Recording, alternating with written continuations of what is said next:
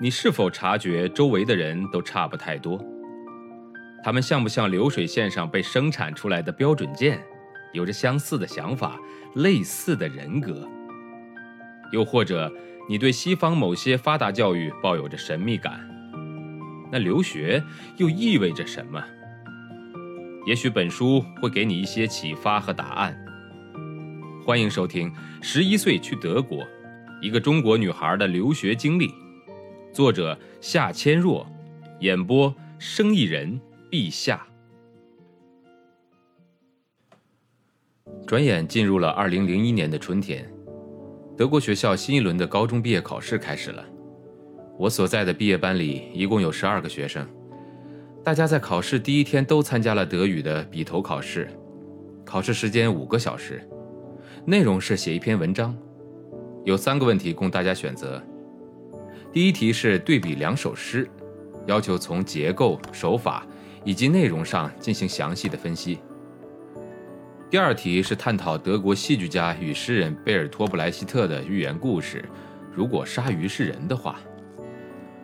第三题是对德国哲学家伊曼努尔·康德关于舒适的生活本身并不是人类本性中所追求的。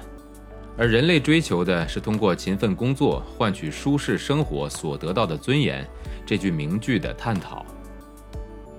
休息一天以后进行历史笔头考试，也是写文章，两道题供选择。第一道题是关于德国1919年至1933年的魏玛共和国的，有两篇文章供参考，一篇是一位德国记者在1930年写的关于穆勒政府下台的亲身经历的报道，另一篇。是一九三零年德国社会民主党领袖们对工人阶级的号召书。第二道题是冷战中的超级大国。一九七八年六月，美国总统卡特的演讲可以作为参考文章。三个小时后交卷，十二位学生中仅有一位选择以口头的方式进行历史考试。英语考试大家也有三个小时的时间，要求写一篇论述文，有两个选择。根据发表于两年前的一篇文章来评论美国总统的选举，或者围绕着美国作家约翰·斯坦贝克的作品《人鼠之间》中的一段文字来写一篇评论。数学毕业考试总共四个小时，分别回答微积分学、分析几何学和随机学的问题。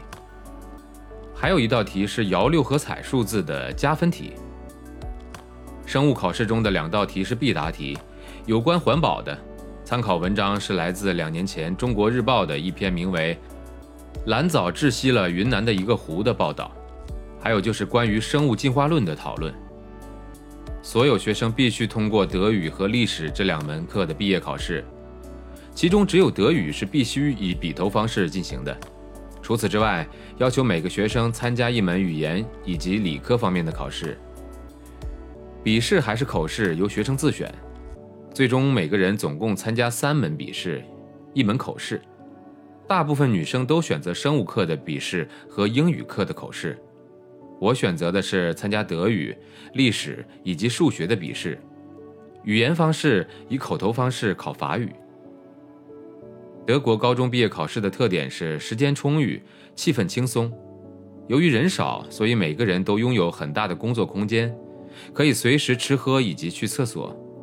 考试中还可以自由选择休息时间，学生们可以在几乎每门考试中选择自己有把握的题目来回答，题目也不多，解答方式都是写一篇文章，但无论哪个问题回答起来都很复杂，需要以学过的知识为基础，在此基础之上，必须自己的大脑充分活跃起来，深入的去探讨和分析。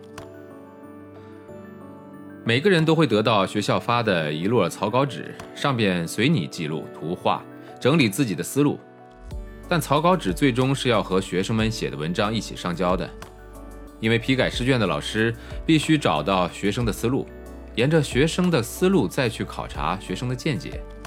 老师需要准确地把握住考卷背后那一个个独立的思想，因此草稿上的每一笔、每一划都不能轻易放过。假如一个学生在文章中没有提到某个关键的看法，但这个观点却出现在草稿纸上，阅卷老师还是会为这个观点的出现给出一定的分数。这样的毕业考试几乎是完全没有办法作弊的，因为被评价的是活的思想，而不是那些书本上死的、靠死记硬背得到的知识。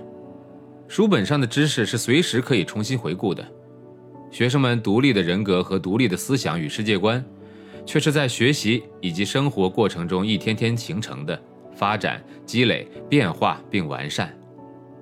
为了保证公平。每份试卷都经过三位老师过目和评分，最后取一个平均分。毕业考的分数仅仅占总成绩的一半，另一半则是最后两年平均考试成绩以及上课参与的评分得出的成绩。一些科目没有毕业考，学生得到的是以最后两年的平均成绩作为毕业成绩。如果学生认为自己哪一门课笔头考试的成绩不理想，可以申请再参加一次口头考试来提高分数。